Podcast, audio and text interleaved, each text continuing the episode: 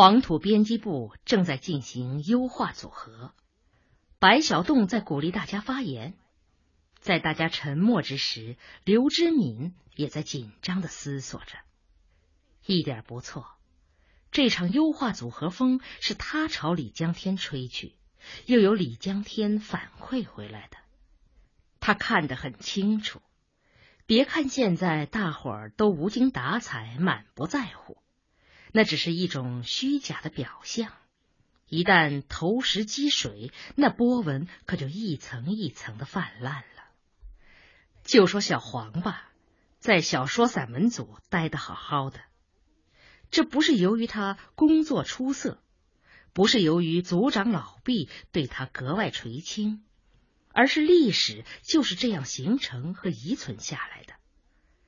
这种形成和遗存是一种现实，并且由于年深日久，被大伙儿习惯和认同了。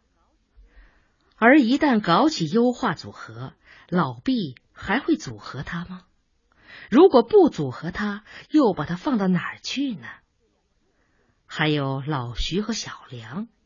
这两个率先在编辑部解放感情的宝贝，哪个组长敢要？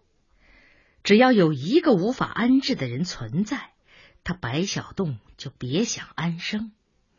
绝人衣食，也就逼人造反。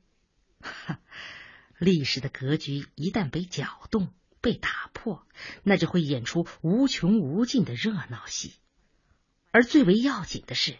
白小洞现在正有把柄在小黄手中，他和那个姓钱的小妞暧昧关系，小黄是一清二楚。之所以小黄不揭窗揭短，是由于彼此还过得去，而他刘知敏就是要造成一种气氛，一种剑拔弩张的气氛，让小黄揭竿而起，一决雌雄。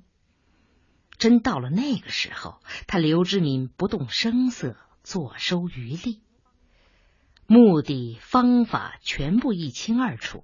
于是刘知敏不慌不忙的抽烟品茗，江海有巨浪，大钓本无钩。他要看看白小洞是怎样顺着他的思路，一步一步走向绝境的。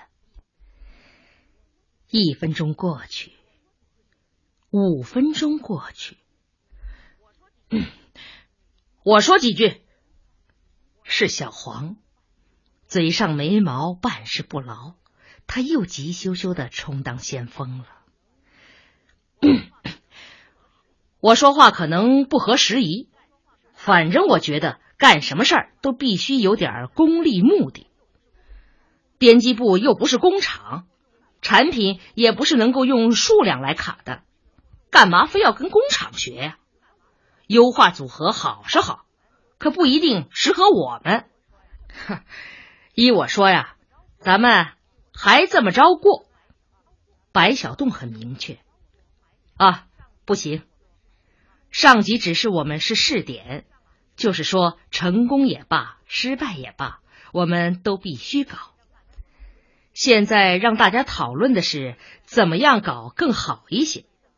是由主编委任各组长，再由组长挑兵挑将呢，还是自下而上，大家民主选举，自由结合？小黄赶紧抢了一句：“哎，我赞成自由结合。”老毕笑眯眯的看着他。老毕是组长，很自然的站在维护组长利益的角度说话。很好。那要是没人愿意和你结合呢？小黄的自尊心被忽的点燃了，红涨着脸。没人愿意，我就自己干。那就更妙，连主编、副主编你全包了。黄土编辑部干脆改成小黄编辑部算了嘛。我也不同意自愿。大李马上接茬。他最大的特点是察言观色，现在他觉得自己已经摸清了老毕的思路，所以一马当先，献忠心。呃，要是都搞自愿，鱼找鱼，虾找虾，河里老鳖找王八，呃，那不就乱套了？小黄针锋相对说：“能乱什么套啊？中国十亿人口，全都自由恋爱、自由结合，也没见乱套的。”老毕马上回敬：“哎，你不要偷换概念嘛！现在说的是工作，又不是说婚姻。工作和婚姻有相同之处啊。好，就说婚姻。你自愿找对象，可人家姑娘不愿意跟你，怎么办呢？哼，那我就找愿意跟我的。对呀，找对象你可以在十亿人口里挑。”没有好的，迟早也有赖的。工作可就不同了。编辑部总共不到二十人，没有你再挑的余地了。哈，好啊，现在我就来个自愿结合，我和大李、小梁、老徐，单单剩下你，怎么办？你是去诗歌组啊，还是干脆辞职啊？这一下。小黄什么也说不出来了。老徐开了口：“呃，我觉得啊，呃，优化组合咱们不能不搞，改革嘛，啊，是大浪潮。不过也不能搞得太急了啊。呃，小平同志说过，大船转弯太急是呃 会翻船的。”哎呀，你就具体说怎么办吧，别绕弯子了。呃，要我说呀，现在大家不是干的挺好的吗？既然干的挺好，就说明目前这种劳动组合是最优秀的。大伙儿轰的笑了。嘿，这个主意倒不错啊！哈，还是老徐聪明。哎，看你说的，不聪明能迷住大学生吗？最后这一句话说的很轻，但大伙儿全都听见了。老徐脸微微有些红，低下了头。小梁却直起脖子，寻找是谁说着最后一句话。白小洞适时岔开了话题：“啊，好了，会就开到这儿。有些问题一时讨论不清楚也不要紧，以后慢慢接着讨论。好。”散会。他拿起公文包，第一个离开了会议室。不错，老徐确实是个聪明人。他的一句话提醒了自己：现在这种劳动组合就是最优秀的。他白小洞需要做的，只不过是在形式上再稍稍翻新，让上头满意。但这种主意只能心里有，只能暗中做。不能嘴里明说，明说出来便会出师未捷身先死。毕竟他在官场上混过。刚走出会议室，白小洞迎面碰见了一位老人。老人神色不对，一张口便直冲冲的问：“你们这儿谁姓白？”“啊，我就姓白。”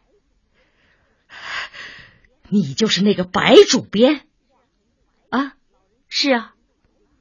话音未落，老人一手拄着拐杖，一只手指着白小洞说：“你是你这个丧尽天良的东西！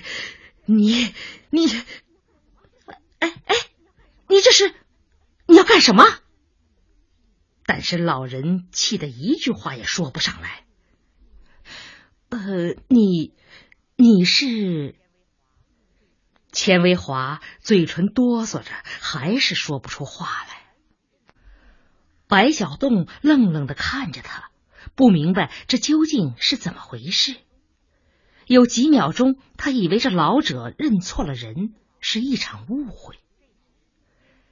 这时，编辑部的人已经从会议室里走出来，不知白小洞和眼前这位老人究竟发生了什么事。老人有着明显泪囊的双眼呈现出一种红肿，眼珠子可怕的暴睁，头发歇斯底里的颤动着，经络斑斑的双手颤抖着。这一切都表明了老人的愤恨、老人的愤怒和不顾一切的决心。在这样一种可怕的勇气面前，不仅白小洞，所有在场的人都被惊呆了。你是谁呀？你到底和我有什么仇吗？正在这时，大门口急匆匆赶来一男一女。爸爸，爸爸！那个男的跑上来，一把抱住老人，气喘吁吁，转头愤恨的逼视着白小洞：“姓白的，你不要欺人太甚了！你身为一个主编，身为一个有妻子儿女的人，不堂堂正正的做人，欺负我们干什么？你诱骗我妹妹，夜里就不怕鬼上门吗？告诉你！”姓钱的，只要还有一口气，就非和你争个输赢不可。白小洞脑子嗡的一下，他的脸变得比纸还要白。晚饭的时候，赵之雅正在厨房炒菜，听见钥匙开门声，于是习惯的望了他一眼。这一眼使他很吃惊。哎呀，这是怎么了，小洞？白小洞脸色极为难看，赵之雅急忙跑上去：“呃怎么回事啊？你的脸色怎么这么苍白？到底出什么事了？”“啊呃，没什么。”白小洞无奈的笑笑：“刚才差点撞车。”“啊，撞车？对，要是真撞上了，命就没了。幸好。”命保住了，白小栋说着，沮丧之极。啊，给我倒杯水好吗？赵之雅飞快的倒来水，又焦急的问：“哎，怎么就会差点撞上车呢？你干嘛不走路小心点儿？哎呀，是不是又考虑什么稿件了？哎，你别问了，我不想回忆。”白小洞说着，颓然的在沙发上坐下，用手扶着额头。一会儿又起身向自己的书房走去。啊，别打扰我，让我躺一会儿。他说着，反身把书房门关紧，随后烂泥般的躺倒在地毯上，闭紧眼睛。啊 这真是太突然，真是太可怕了！这件事如果换上小梁，该有多好！他不会有负罪感，他可以还手回骂，可以振振有词的驳斥对方，使对方陷入狼狈，而自己心里天然就有种负罪感，这种负罪感是自己还未交手。就已经败下阵来。当然，败下阵来是白小洞唯一的选择。他不可能战胜他们，无论是力量上还是心理上的战胜，都绝无可能。白小洞脑子里闪过钱冰城的声音：“你诱骗我妹妹。”声音是那么愤怒，那么仇恨。也许。是自己错了，自己和钱文新从一开始就不该。白小栋一动不动的躺着，浑身软的没有一丝力气，他的整个身心都被那可怕的一幕绝紧。不错，他并没有强迫钱文新，无论是最初的相识，还是发展到后来的如胶似漆。他从来都没有用暴力强制过他，一切都发展的那么和谐，和谐的几乎让人觉察不出这中间有什么不应当的成分。假如当时钱文新抽他一耳光，这一耳光注定会使他自觉，使他想起传统的伦理，想起道德的尊严。但是没有，一点儿也没有。甚至当他们感情炽烈的突破男女结合中最为神圣的那一关口时，他们也都是彼此心领神会，仿佛早已达成了某种默契，以致不约而同的一起努力，奔向激情汹涌的终点。在那种时候，谁会认为这一切只是令人作呕的卑鄙的诱骗？又有谁会相信他们之间存在着罪恶的欺骗呢？如果不是欺骗，钱家的人为什么不能够冷静一些、理智一些，起码认真分析一下事情的动因，进而得出公平些的结论，采取令人能够接受些的泄愤方式呢？白小洞动了一下身子，又睁了睁眼睛。他心里涌出一股愤慨。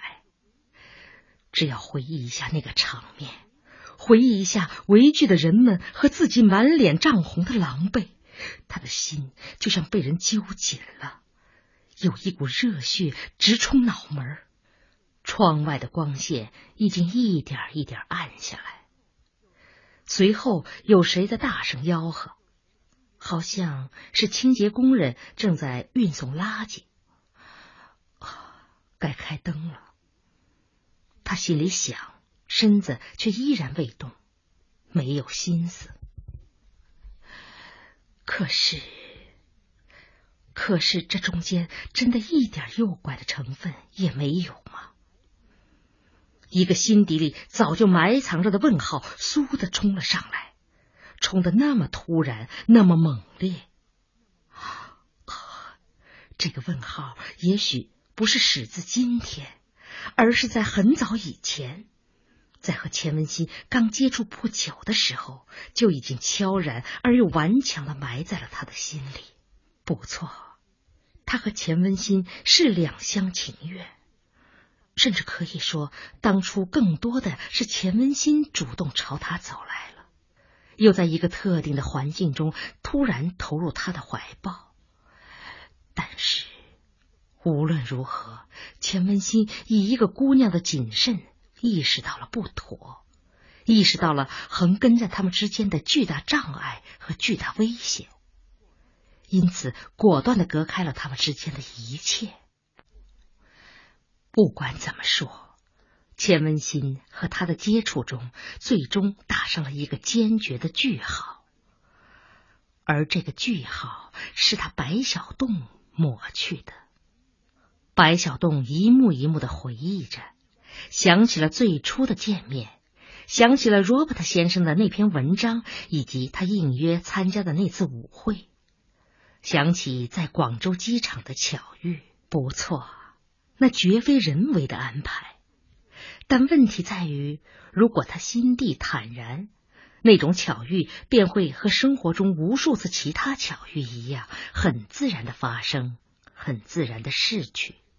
而之所以那一次巧遇久久不逝，是由于他白小东心里一直潜伏着一股欲望，正是这欲望支持着他，使他每天陪着钱文新散步，使他拉着钱文新去开座谈会。又导致了他在那么一个夜晚，坚决而果断的捧住了钱文新的脸颊。哦，如果没有这一捧，一切都会戛然而止。他们俩直至今天会依然形同路人。但是，这决定性的一捧，使他们俩在人生的道路上开始犯规。为什么自己当时不能冷静一些？为什么自己不能用文明人所特有的理智来支配自己？现在想起来，一切都很简单。自己要得到钱文新的欲望太强烈了，这强烈的欲望排斥了思考，排斥了理性，而自己的目的也果然达到了。钱文新犹如一只听话的羔羊，乖乖的服从了自己的安排。只是钱文新对爱情的认识和自己完全不同，他只是站在一个天真的、纯洁的姑娘的角度去体味和憧憬爱情。那种爱情浪漫而美妙，充满了诗的意境，而自己。则是从一个已充分洞悉和体察了女人一切奥秘的纯粹男人的角度去品味爱情。这种爱情非常现实，它里面包含最多的成分是肉欲。难道这不属于诱拐？这种一步步深入撩弄的行为不属于卑鄙？是的。作为一个过来人，自己为什么在每一次和钱文新的接触中，都竭力制造那种令人神魂致迷的境界？为什么一而再、再而三的触动他那本属神圣的敏感的身体部位？为什么要让他脸腮通红、心头撞鹿，以至于骨酥如泥呢？如果抛开一切道貌岸然的口实，那么，有什么理由认为自己不是在一步一步诱骗一个纯洁而无知的姑娘呢？而这还不是最重要的，最重要的是自己是有妻子的人。如果决心离婚，那又另当别论。而实际情况是，自己从来没有想过和妻子离婚。自己清清楚楚的知道不可能和妻子离婚，在这样的情况下，自己有意识的把钱文新一步一步拖向肉欲的深渊，这算是一种什么行为呢？屋子已经彻底变黑了，透过窗户上方可以看见天空中闪烁着许多调皮的星星。一轮月牙正悄悄的在云隙中穿行，也许是紧张过度，整个身体不由自主的呈现出困乏。白小洞觉得四肢酸懒，连招一下手都不可能，脑子里迷迷糊糊的，好像睡着了，又好像根本没睡。恍惚之中，他眼前出现了一片茵茵的绿草地。草地辽阔无比，宛若绿色的海洋。这海洋一望无垠的伸展，直到终极处与蓝天融为一体。蓝蓝的天空，白云飘，白云下面马儿跑。草原似乎和这首歌能联系起来，可为什么能联系起来呢？不知道。他心里。一阵豁然。哦，在此之前，他好像一直生病，心里很堵很闷，忍不住想发狂的大吼几声。为什么会这样呢？同样不知道。一切都只有感觉，没有原因。而现在好了，胸口像卸去了一块大石头。变得轻松透亮。此刻，白小洞已进入了他的梦境。